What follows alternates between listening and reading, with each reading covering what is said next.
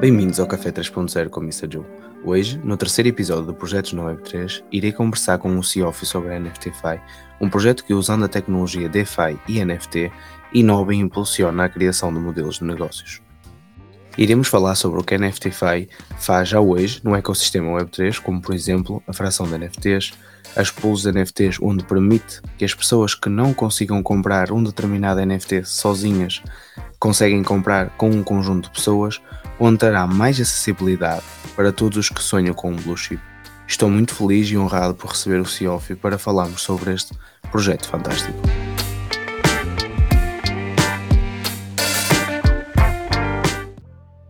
Então, Vitor, antes de tudo, bem-vindo. E Obrigado. a primeira pergunta que eu gostava de fazer é: como conheceste criptos e NFTs? Vamos dizer a Web3. Bom, acho que a primeira vez que eu tive contato com esse mundo foi com Bitcoin. Acho que a maior parte das pessoas ouve falar assim, né? É, eu, em 2016, eu li uma revista super interessante, um quadro ali que estava falando sobre índios que estavam usando o Bitcoin como moeda é, nos Estados Unidos em reservas né, indígenas que o dólar de papel ele não era tão abundante é, por causa de caixa eletrônico, bancos e tal. Então eles começaram a usar Bitcoin como método de pagamento dentro da, da, da aldeia. E aí eu achei muito interessante aquilo e achei bem, no mínimo, curioso, né? Até aquele momento eu não sabia nada sobre o Bitcoin, foi a minha primeira exposição. É, e aí eu, aquilo ficou no fundo da minha mente por um bom tempo. Depois eu comecei a olhar mais a parte econômica, né? comecei a estudar muito sobre economia naquele período de 2017 também. E, e aí eu comecei a entender as bases econômicas do Bitcoin, foi quando eu, eu caí no, na toca do coelho mesmo. É, Bitcoin e depois em 2020 é, Ethereum também e DeFi Summer, é, tá aquilo tudo me atraiu também. Então foi mais ou menos esse caminho. Ok, é um caminho interessante. Foi completamente contrário ao meu. E muitas pessoas falam que às vezes entram por causa daqueles vídeos sensacionalistas a falar assim sobre, sobre moedas que vão chegar a um patamar que é impossível. Um, mudou a tua vida, Vitor? Tens conhecido isso? Com certeza. É... Quando eu conheci Bitcoin, talvez naquele momento não tenha mudado, mas gradualmente foi mudando a forma com que eu via a economia e como eu vi a inovação no geral, né? Como a adoção de tecnologia, enfim, é, me mudou bastante. Em, em 2000, eu, eu não me considerava uma pessoa nativa de cripto por muito tempo, mesmo já tendo exposição a cripto há um tempo já. Uh, eu tinha amigos meus pessoais que eram mais, estavam mais dentro de, é, desse ecossistema do que eu. Eles mineravam, eles faziam, jogavam jogos é, é, baseados em blockchain e eu ainda ficava na superfície. É, comprava, mas comprava dentro de corretora, não tinha carteira, não tinha nada. Até que eu comecei, eu dei o passo de, de interagir com DeFi na época Polygon, isso 2020. Aí eu acho que foi nesse momento que aí realmente mudou a minha vida, porque aí entender o que dá para fazer realmente, mais do que só ter um, um pouco de dinheiro mais do que ver como um instrumento é, de investimento assim de poucas poucos por cento do portfólio, eu comecei a entrar em, em, DeFi e aquilo mudou a, a, men a minha mente e depois é, minha carreira profissional começou a partir daí também. Então, é, foi, acho que foi mais nesse momento do que naquele primeiro momento. Mudou mesmo, mudou mesmo a tua vida e nota-se isso pela tua, pela tua maneira de falar. Eu também tenho, tenho essa impressão. Um, desde que eu conheci o Bitcoin, conheci pelos motivos, pelos motivos errados, que era aquela coisa de especulação e ganhar muito dinheiro e ganho rápido e assim. Mas depois, quando comecei a mergulhar em todas as coisas que a Web3 pode oferecer, desde DeFi, NFTs, uh, fiquei, fiquei completamente apaixonado e nunca mais consegui, consegui sair uh, e tento mostrar às pessoas que eu conheço qual é que é os benefícios. É verdade que o benefício financeiro, e não podemos esconder, é importante, uhum. mas, sobretudo, Nós temos, por exemplo, ainda agora temos um exemplo muito interessante que é hum, para verificarmos uh, no, no, Instagram, verificarmos com o nosso NFT, uh, temos uma autenticação como aquele, nosso, como aquele perfil é nosso, porque sabemos que há muita gente que tem contas clonadas, etc. E isto é uma forma de mostrar qual é que será o potencial dos NFTs. Que nós, aquilo que nós vemos para além daquele macaquinho ou daquele passarinho, não tem nada a ver. Estamos mesmo numa mudança geracional. Eu não posso começar a falar sobre isso, senão eu fico, fico já aqui emocionado, nunca mais, nunca mais consigo parar de falar sobre isso. Nós agora também, foi, foi por isso que também eh, te convidei. Tu estás na, na Niftify. Como é que surgiu esta oportunidade de trabalhar na Niftify? Surgiu mais ou menos na mesma época que eu comecei a interagir com DeFi na Polygon. É, foi quando eu realmente comecei a entender como esse ecossistema funcionava de dentro, por assim dizer. É, comecei a entender sobre como, o que o contrato inteligente fazia. Claro, não, não sou desenvolvedor, então não sei o detalhe do detalhe, mas eu, macro, é, eu comecei a entender e como funcionavam os aplicativos descentralizados. É, eu tenho um amigo é, que ele é dev, e eu foi por ele que conheci DeFi no, no geral, que é o João Henrique. E com o João Henrique, a gente teve a oportunidade de começar o Bankless no Brasil. Nesse momento que a gente estava começando o Bankless no Brasil, eu estava fazendo também um treinamento para entrar numa empresa de marketing. Era um treinamento longo, assim, considerando, né, que a maior parte dos treinamentos para entrar numa empresa é um mês, que eu estava participando ele era de quatro meses. E enquanto eu estava fazendo esse treinamento na, nessa empresa, o João falou assim: ah, você tá fazendo esse treinamento e tal, a Niftify tá precisando de, de alguém no marketing, né? Então eles estão fazendo, criando um departamento de marketing, um time de marketing. Aí eu pensei que poderia ser interessante interagir com esse mundo, além do, de estar tá ajudando no Bankless também, é, tá entrando no Niftify naquele primeiro momento eu não vi como se fosse um realmente ter uma carreira aqui dentro. Eu achei, ah, acho que é interessante eu poder é, tá tocando, né, já que eu bem, você também tá ali na Niftify, acho que é um jeito de me expor a esse mundo de forma mais, mais fácil, né, estar dentro. E então esse foi o meu primeiro momento. Ainda tava com um pouco da mentalidade de terminar o treinamento e entrar na empresa de marketing. E no final das contas, no metade do treinamento, eu já estava decidido que ia acabar o treinamento, ia, terminar. E, eu ia ficar na Niftify mesmo, porque eu, era onde eu estava mais feliz, é onde eu via a, mais oportunidades dentro do, do mercado de Web3 no geral. E, e eu gostei também, não tem como negligenciar também que as pessoas aqui dentro, elas têm uma, uma forma de pensar muito mais atraente do que em outros lugares, né? A filosofia, a cultura e, e, e o sentimento que você realmente está fazendo uma inovação, você está participando de um movimento inovador, é muito mais gratificante do que trabalhar, é, enfim, qualquer outro setor normal, vamos dizer assim.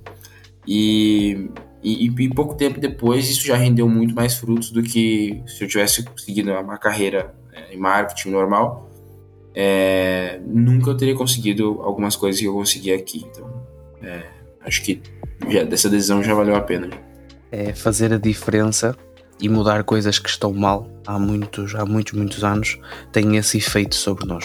Uh, acho isso também uh, muito natural acontecer e ainda bem que aconteceu assim dessa maneira. Como é que tu explicarias a alguém que nunca ouviu falar da Niftify uh, o que é que é a Niftify e qual é que é a vossa missão principal?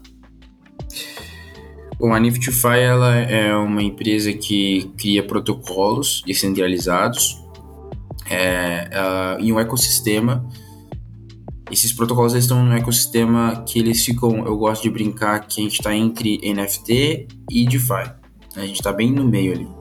A gente tem os dois, as duas características. É, na verdade, o que a gente pretende fazer, nosso objetivo final é fazer com que a NFT se integre totalmente à DeFi.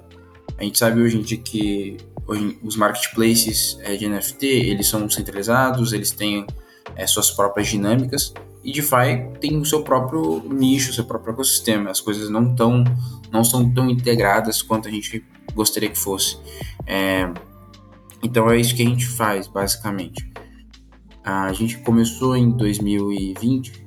É, eu não estava no time ainda, mas começou com fracionamento de NFTs. Né? Então era um contrato que ele permitia é, emitir colaterais em, fungíveis, que são as frações, do NFT é, trancado dentro de um cofre, dentro de um vault. Então a gente não tem acesso, quem tem acesso a esse vault é, são os donos das frações.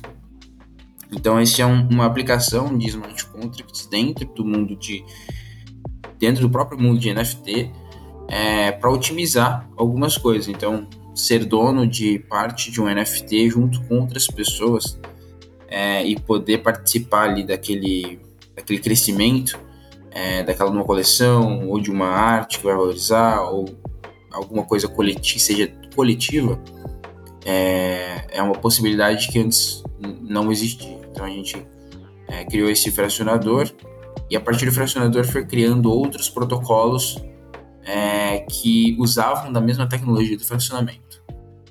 É, hoje em dia, a gente está desenvolvendo é, outras ferramentas que a gente entende que estão dentro desse mesmo ecossistema que, a gente, que eu citei, né, de, de NFT e DeFi.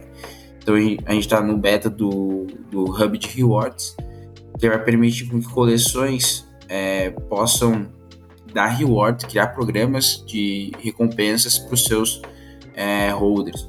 Então a pessoa pode colocar o, o NFT é, para stake e ganhar rewards infungíveis, em tokens fungíveis, inclusive frações. Então a gente está criando coisas que agregam a esse ecossistema e criam utilidades de DeFi é, para NFT. Então isso daí é legal porque dá experiência de staking né, de NFT para as coleções, é uma possibilidade de criação, de melhoramento do, do tokenomics e tudo baseado sempre, a gente sempre tenta basear nos princípios de DeFi, que é ser trustless, você não precisa confiar na gente, você precisa confiar no código, e permissionless, né? Qualquer pessoa pode fazer, qualquer pessoa pode acessar. Claro, como está no beta, agora o Rewards, a criação de novos programas ainda não está aberto, porque está em beta, mas a ideia da ferramenta, no final das contas, é qualquer pessoa poder criar um programa.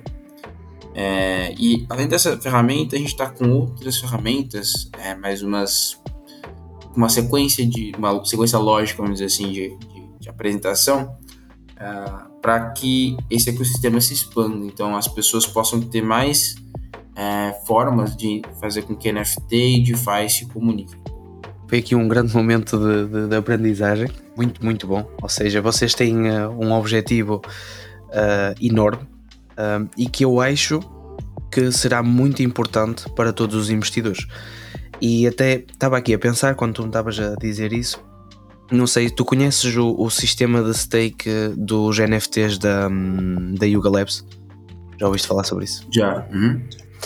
Uh, por exemplo, seria assim numa vibe disso, mas para todas as coleções, o que vocês também estão a, estão a desenvolver? Era isso que vocês estão, estão a pensar? Exatamente.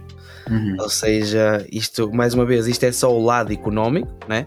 mas também eu acho que é uma forma de reforçar a confiança das pessoas nas coleções e, como tu dizes, não tens de confiar na, na Niftify ou no, ou no verde ou no amarelo, mas sim confiar no código. Acho isso muito, muito, muito interessante. E, e agora, em sentido prático, por exemplo, como é que funciona para uma pessoa que deseja uh, fracionar o seu NFT e o que é que ela poderá fazer com essas frações. Já explicaste um bocadinho, ok? Uhum. Mas assim mais, uh, tipo, para alguém que tenha mesmo esse desejo e que queira fazer isso. Boa. É, existem diferentes formas de fazê-lo hoje em dia. É, e a gente também ao tempo todo, essas formas de, de, fracionamento a gente também quer é, criar é, atualizações também sempre melhorar criar novos novos protocolos que agreguem em cima dele é, mas hoje em dia existem três formas basicamente de você fracionar um NFT ou participar de um fracionamento. É, você pode pegar um NFT que é seu, já está na sua carteira, e colocar ele dentro do Vault e receber 100% das frações. Então você pode vender essas frações é, via order book, você pode vender as suas ações via P2P ou você pode doar essas, né, fazer um airdrop de é, logo que você faz o fracionamento já tem um link para o Disperse App já é, que você consegue é, já mandar para várias pessoas aquelas frações. Então esse é o primeiro tipo de fracionamento, né? Ele tem uma interface ali dentro da, do, do site niftify.org que você vai poder é, interagir. Essa ferramenta, inclusive, ela não cobra FII nenhuma, né? Ela é um bem público. É, e aí você pode recuperar. Qual seriam os benefícios disso? Né? Você pode recuperar aquele NFT que está dentro do Vault em, se você cumprir alguns requisitos do que o contrato inteligente setou para que aquilo seja possível, né? Para que aquilo, aquela recuperação aconteça. Na verdade, você que seta, né? Você que cria ela antes de colocar o NFT no Vault. Você que determina os requisitos. É, os requisitos eles vão ser devolver 100% das frações ou pagar um preço de reserva que você que determinou é, esse preço de reserva, você não precisa pagar ele inteiro, né? Você pode pagar ele, por exemplo, é, 60% em Ether e o resto em frações, né? se você tiver 40% de frações no caso. Então, essas combinações podem acontecer 10% de frações, o resto em preço de, em preço de reserva. E você resgata esse NFT que está dentro do Vault. Então, isso faz com que, a, a, a, no final das contas, se alguém chega a comprar esse NFT, é, as, os participantes ali da, do fracionamento, os fraction holders, eles têm a possibilidade de resgatar o valor deles. Né? Eles têm a possibilidade de resgatar a porcentagem deles. Então, se for vendido e eu tenho 10% do, do NFT, eu posso entrar dentro do contrato e fazer o claim das minhas, é, dos meus 10%. Então, é assim que, que funciona o, o primeiro caso. E aí você vai ver que os, outros dois formatos, eles seguem a mesma, a mesma premissa, só que com fluxos diferentes. Então, o, a, o CrowdPad, ele é uma venda coletiva. Você tem um NFT que ele você já tem ele na sua carteira também e você coloca ele para vender para várias pessoas. Então, em vez de você colocar já para fracionar, ele coloca para vender. Aí ele abre uma pool várias pessoas podem colocar dinheiro naquela pool. A pool fechou o preço que você deseja, você já presetou. É, começa um timer ali para caso alguém quiser entrar ainda depois.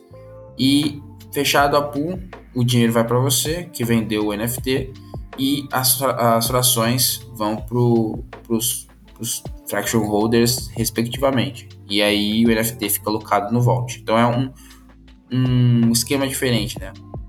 É, e tem a Rock Pool também. A Rock Pool ela é um formato para comprar o NFT que você não tem ainda. Então ele está listado lá no OpenSea. É, em vez de, por exemplo, que muita gente fazia, usava o Crowdpad é, para comprar um NFT que não tinha, é que ele juntava o dinheiro de várias pessoas, comprava e aí depois fazia um Crowdpad ou fazia um, um fracionamento. Só que aí as pessoas vão confiar nessa pessoa, né? Existe um ponto, um centro de. É, um ponto de falha central.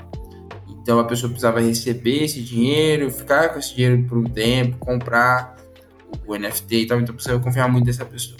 Então a gente fez a Rockpool que é, o contrato ele compra direto do NFT que está na OpenSea. Então a gente coloca o dinheiro na pool, cria uma pool, né? quero comprar X NFT, cria uma pool é, coloco, todo mundo coloca o dinheiro lá, atinge o preço e, e quando atinge o preço, compra-se o NFT sem passar na mão de ninguém e é fracionado. Então, é, esse esquema da Rockpool é, é, é, usa o mesmo princípio do fracionamento do primeiro contrato, só que com um fluxo diferente. Então, são esses os três contratos que a gente tem, os três protocolos que a gente tem de fracionamento hoje em dia. Ou seja, são protocolos completamente descentralizados e que nós não dependemos nem da nem B. podemos colocar o nosso NFT ou até mesmo comprar um NFT com várias pessoas, né? mas de uma forma descentralizada, que não dependemos de ninguém, não pode haver aquela coisa, ah, eu roubo isto, eu fico com o dinheiro e depois eu desapareço com o dinheiro. Uhum. Uh, será algo. Um, é, é, esta, é estas mudanças que nós falamos, é estas coisas de não. A descentralização é isto mesmo, é não ter que confiar na pessoa, mas sim no código. E isso é, é incrível. E, e, eu, achei, eu achei isso mesmo espetacular. Foi uma das primeiras coisas que a Niftyfy me chamou a atenção. Uh, e agora, até puxando aqui para, o outro lado, é que é assim: nós, nós temos noção que a diferença entre o dólar e o real é enorme. E, por exemplo, para comprar coleções grandes, né? por exemplo, Moonbirds, uh, sei lá, Bored Ape, Mutante, terrenos e tudo, é uma, é uma diferença enorme a nível de, de real para, para euro ou de real para dólar. Vocês também, isso também foi um dos vossos objetivos, foi a pensar, por exemplo, no público uh, brasileiro, para que aquelas pessoas que mesmo que não possam comprar um NFT inteiro, possam dizer assim: não, mas eu tenho este bocadinho aqui e posso comprar isto e também posso participar e também posso fazer parte não só da descentralização, mas também do futuro e ter uma porção desse NFT. Foi esse, foi esse também um dos vossos objetivos? Com certeza, com certeza. Um dos nossos pilares, a gente sempre fala isso, é, não é nenhuma coisa que a gente estabeleceu para a gente mesmo, mas é uma coisa que a gente é, foi observando, que a gente sempre fazia coisas orientadas para isso, é a acessibilidade. A gente sempre gosta de trazer ferramentas que, é, beleza, são inovadoras, vão trazer eficiência em algum momento, mas elas são eficiência para quê? Para permitir a acessibilidade é, das pessoas participarem do crescimento de alguma coisa. É, no caso do, do, do, que você falou dos, dos NFTs, é, a gente sabe que os NFTs têm mais chance de terem sua marca expandida, de terem é, sucesso, principalmente durante o, período de bear market, depois é, no, no mercado mais de alta, a gente sabe que os que vão passar, vão sofrer excesso, geralmente custam mais dinheiro também. Então é difícil a gente ter exposição aos NFTs certos, vamos dizer assim, os que têm mais chance. É, então a forma com que a gente encontrou de, de fracionar, e cada um tem uma parte, é também a mesma forma que você consegue ter exposição ao crescimento de uma coleção mais sustentável, vamos dizer assim, mais perene é, e com mais chances de, de dar certo. Então eu acho que é, eu acho isso muito, muito importante porque várias coleções eu gosto é, e eu vejo várias, que várias pessoas também gostam dessas coleções, tem é, total é, crença de que aquele, aquele time é um bom time, de que aquela comunidade é uma boa comunidade, que aquele projeto ele vai ser um dos líderes, é, enfim, vai ser bem sucedido. Só que ele não tem o dinheiro para, e não tem nenhuma forma de ele, ele é, colocar o dinheiro dele é, apostando nessa, nessa ideia. É, enquanto é, cripto no geral, geralmente você tem como se você tem alguma aposta, vamos dizer assim, né? Ah, esse, esse ativo aqui faz muito sentido. Eu tenho como colocar minha pele em jogo, eu tenho como colocar é, ter stake naquilo, uma participação. Mas em NFTs, principalmente os blue chips, é difícil, é difícil pra caramba ter esse tipo de participação nesse crescimento, né? Se podia estar certo ou estar errado, não faria diferença. É, e agora com essas ferramentas você consegue. Ou seja, mais uma vez, uh, vocês quiseram pensar em toda a gente e quiseram que toda a gente tenha uma oportunidade. Uh, e eu acho isso muito nobre. E acho também que, como tu dizes, há coleções que são dificilmente acessíveis, principalmente com, pronto, com a diferença de, da, da valorização do dinheiro, etc, etc. Uh, e ao menos aí também estamos a dar um gosto à pessoa de participar, de, de fazer uh, pronto, daquelas coleções mais conhecidas e também fazer parte desta evolução.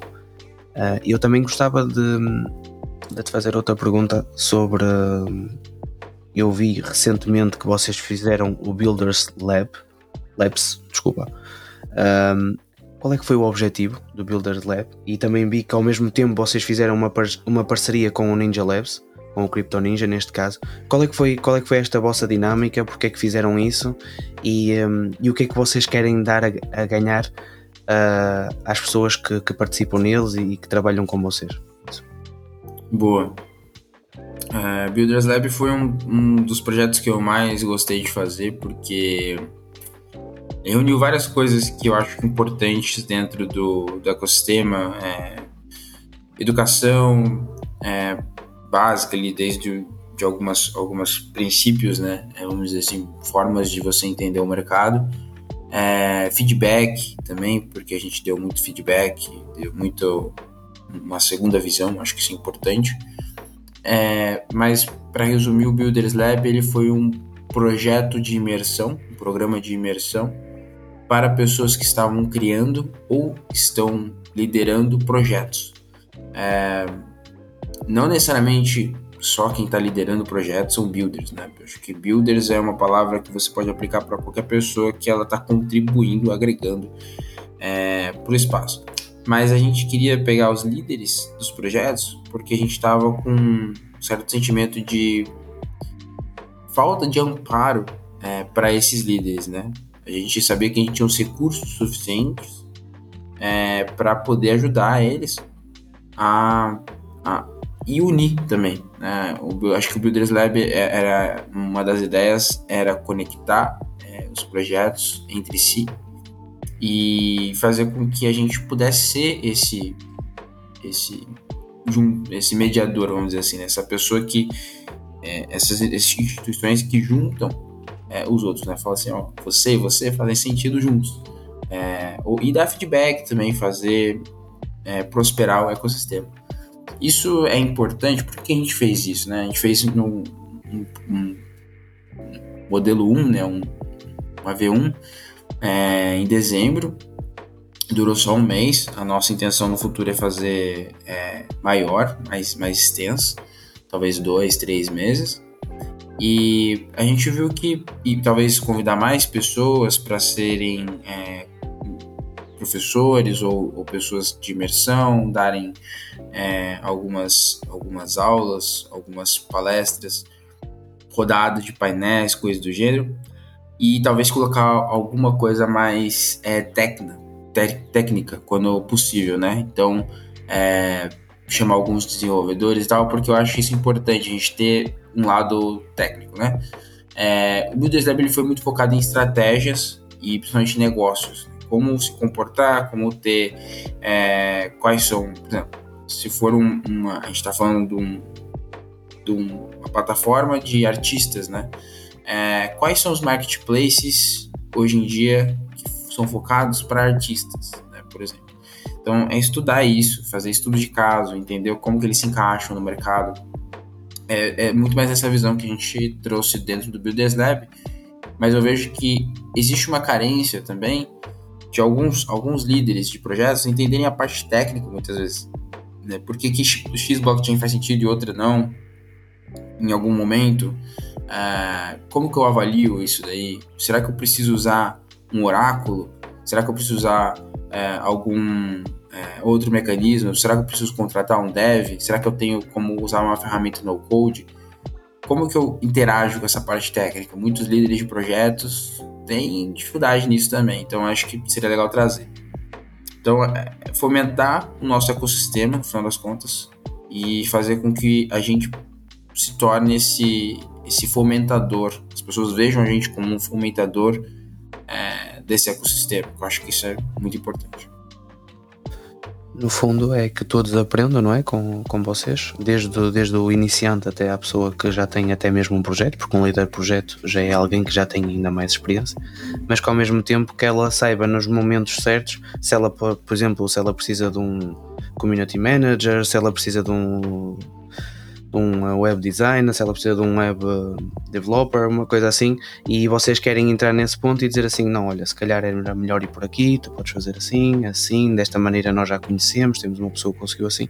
Eu acho isso muito interessante, porque assim, vocês são pessoas com muita experiência, principalmente eu há bocado falei do Crypto Ninja, ele tem, tem muita, muita experiência, e a maneira como ele explica. Eu costumo muito dizer isto ao Vinícius também, que é a comunicação ou passa ou não passa não, não, há duas maneiras. E eu acho que, por exemplo, as publicações, a forma como ele fala e tudo, por exemplo, do Crypto Ninja, eh, é aquela comunicação que passa diretamente. Só não entende quem, por exemplo, se calhar não está no ecossistema ou assim, mas senão a pessoa entende facilmente. E acho que, que vocês têm muito, muito potencial para isso, porque são pessoas com uma comunicação fácil, são pessoas que explicam bem e, e sobretudo, têm muita. Uh, como é que eu ia dizer?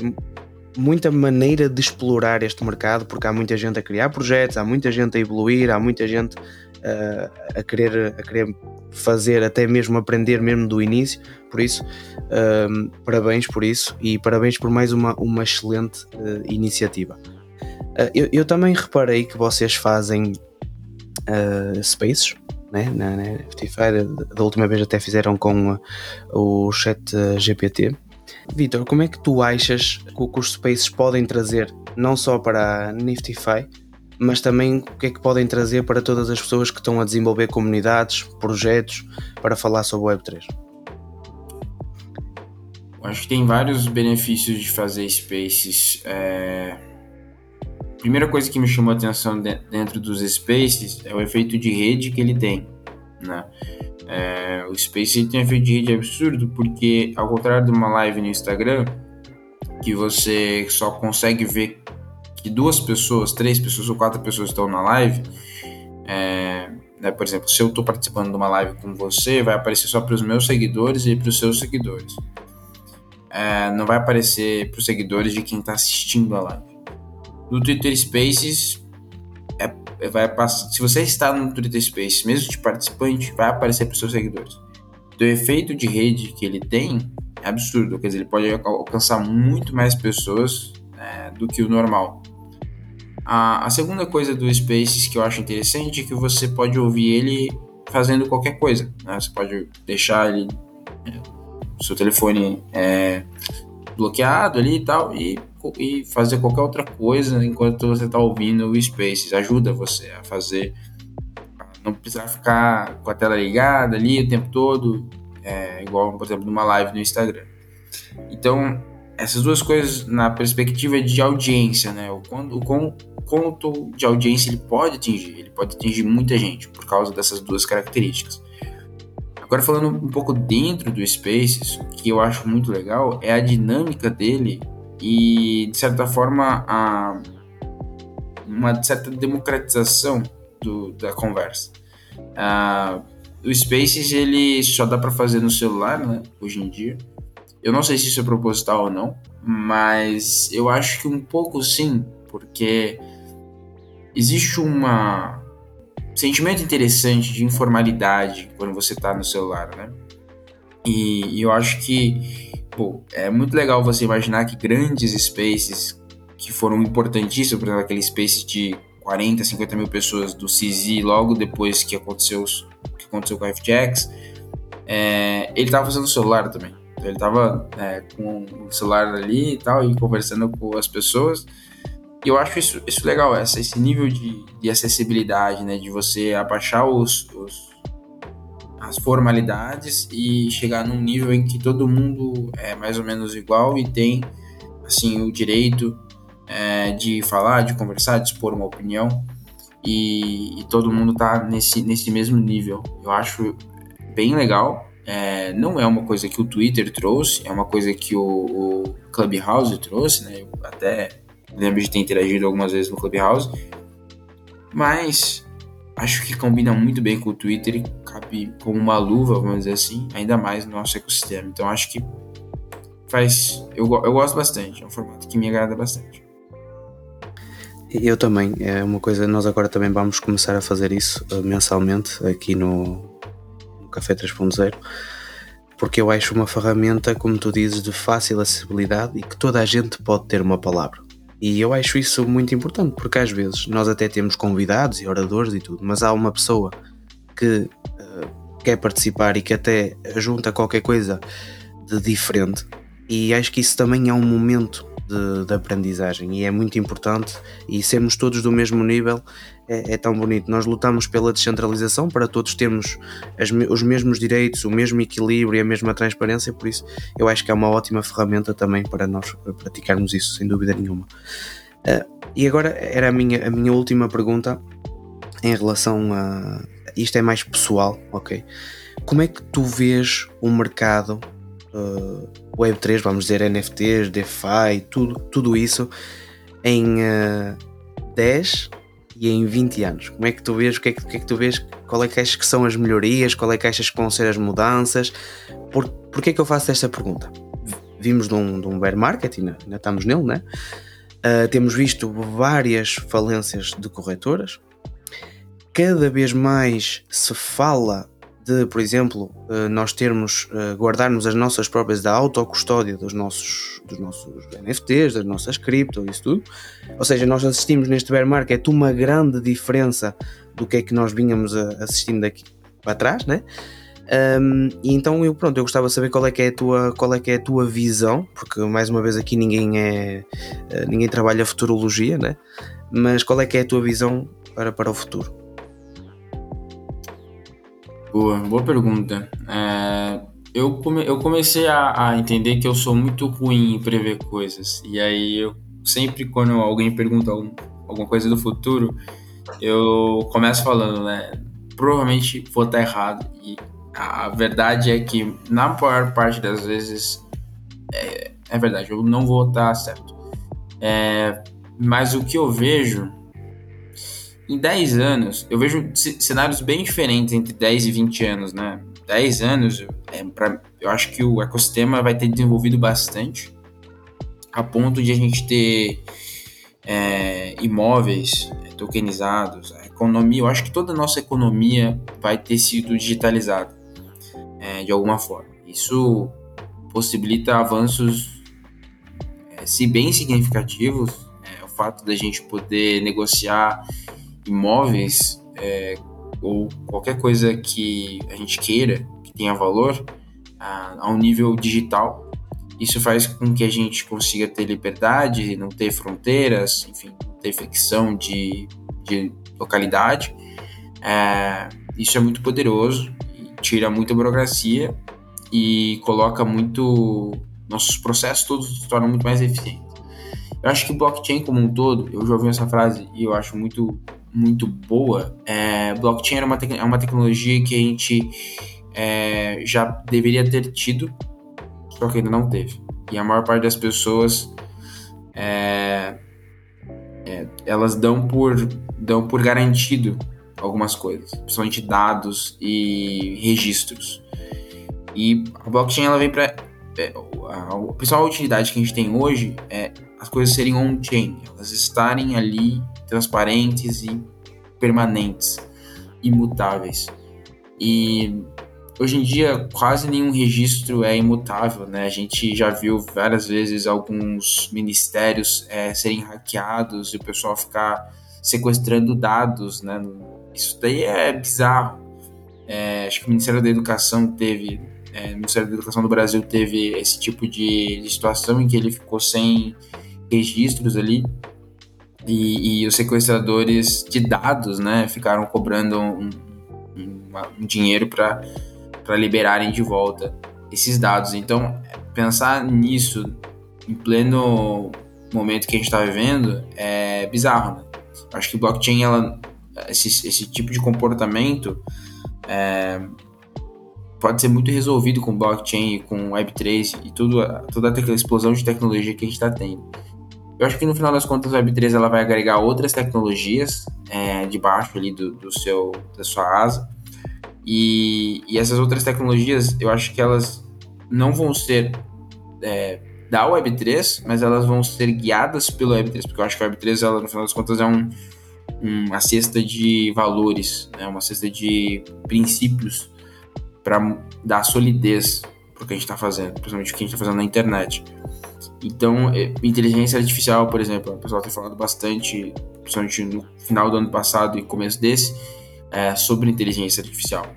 Eu acho que inteligência artificial, é, como que ela pode ganhar com a Web3? Eu acho que é uma pergunta que eu tenho me feito bastante e a resposta que eu tenho mais é, tido uma, um feeling de que está certo, é que o Web3 ela deu um jeito de monetizar, é, de criar incentivos econômicos para ecossistemas open source. tudo que a gente está fazendo aqui de, de DeFi é open source. E, e a gente reconhece que o ambiente de inteligência artificial ele funciona melhor open source. Ele, ele, ele começou open source nesse momento, ele está open source, a, a maior parte. E para a gente faz muito sentido continuar sendo open source, até para evitar é, coisas ruins no caso. Então, eu acho que como a gente descobriu, né, que fazer open source e ganhar dinheiro são coisas que dá para acontecer, ter incentivo econômico, é, é uma coisa que o mercado de open source, de AI, pode se beneficiar muito, muito mesmo. É, então acho que o Web3 vai, em 10 anos, vai ter essa pegada. É, ter entrado em quase todas as áreas, e quase todas as áreas estarem em Web3.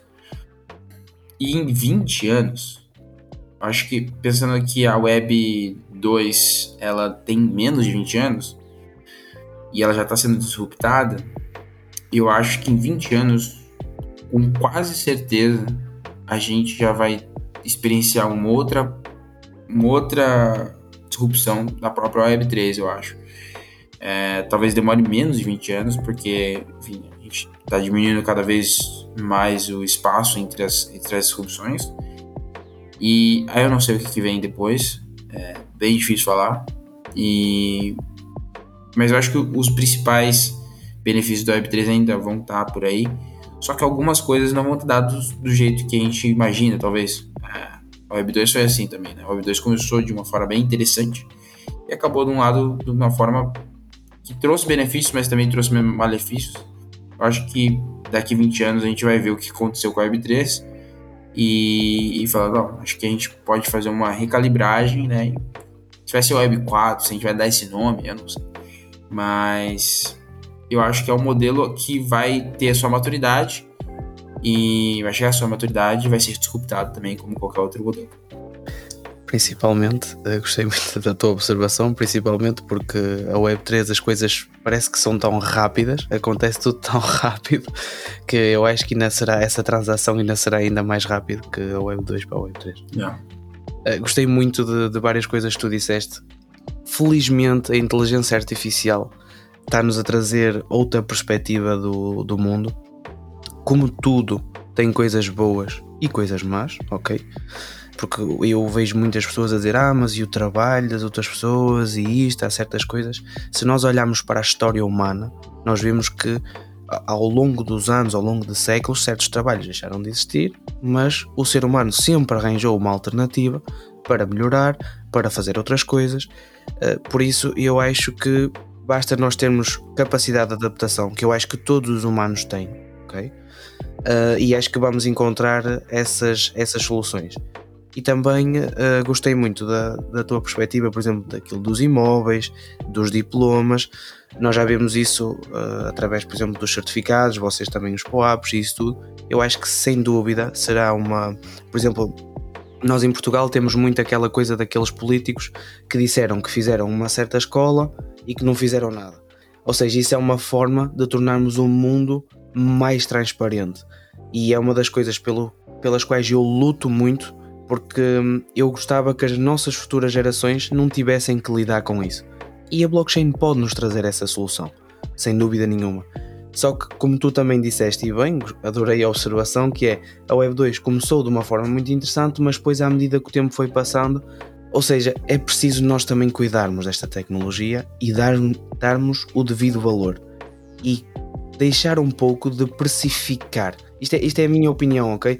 Eu também eu também estou aqui, também tenho investimentos, também faço coisas, mas eu tento não olhar sempre para o preço, porque se eu continuar a olhar para o preço, um dia que o preço não for mais interessante, eu vou deixar que isso me desmotive e vou deixar de ter o legado que é deixar para as futuras gerações algo mais equilibrado e algo mais justo. E é, é, é, essa, é essa a minha visão. Eu também tenho essa visão em 10 anos. Acredito que pelo meio ainda vamos sofrer alguns ataques, porque este mundo tem muitos inimigos, okay? muitos inimigos mesmo. Uh, porque nós estamos a mudar o que foi durante gerações, por exemplo, os bancos, o empréstimo do dinheiro, essas coisas todas, nós estamos a querer mudar isso completamente. Mas é, é muito, é muito interessante ouvir a tua opinião e mais uma vez eu gostei muito, muito, muito de conversar contigo e gostava também de, de te agradecer por vir representar a, a Niftify. É um, um projeto incrível, é um projeto que dá acessibilidade. Vamos, vamos, vamos registar esta palavra, acessibilidade. Gostei muito desta palavra, porque eu acho que todos nós devíamos ter pelo menos um bocadinho do gosto do que é que é ter um NFT, por exemplo, uh, de, uma, de uma certa coleção que nós gostamos. E, uh, e é isso. Muito obrigado mais uma vez. Tu já disseste o, vosso, o site da, da Niftify é niftify.org, certo? Lá as pessoas também vão poder, vão poder ver mais um bocadinho, analisar mais algumas coisas. Uh, só outra coisa, o, o site também tem versão em português? Ou é só a versão em inglês?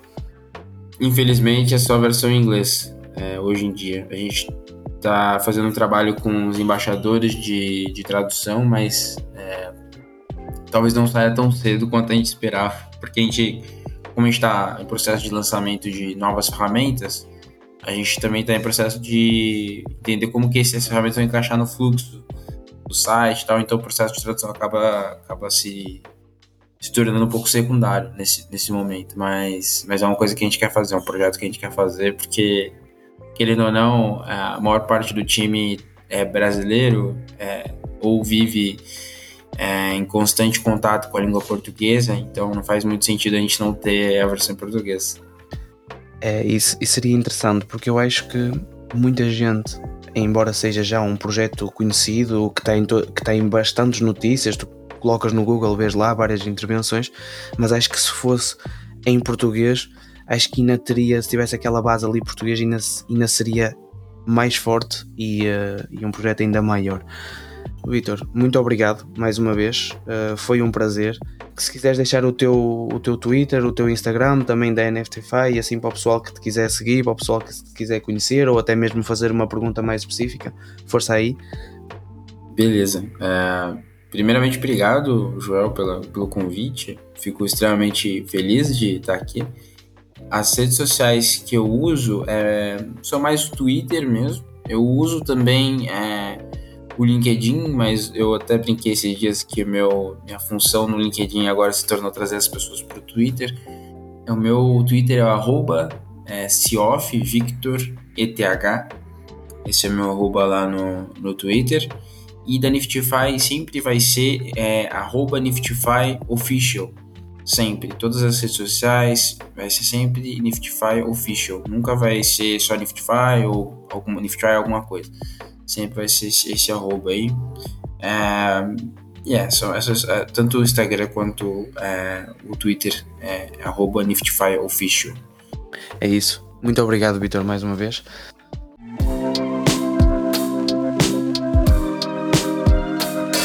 Para quem chegou ao fim do podcast, parabéns! Ganhaste um NFT, um certificado de participação em forma de Soulbound Token, gratuitamente. Basta ir ao site do podcast café3 ponto 0 comissajoe.xyz e aproveita, porque só terás um mês para mintar este certificado de participação.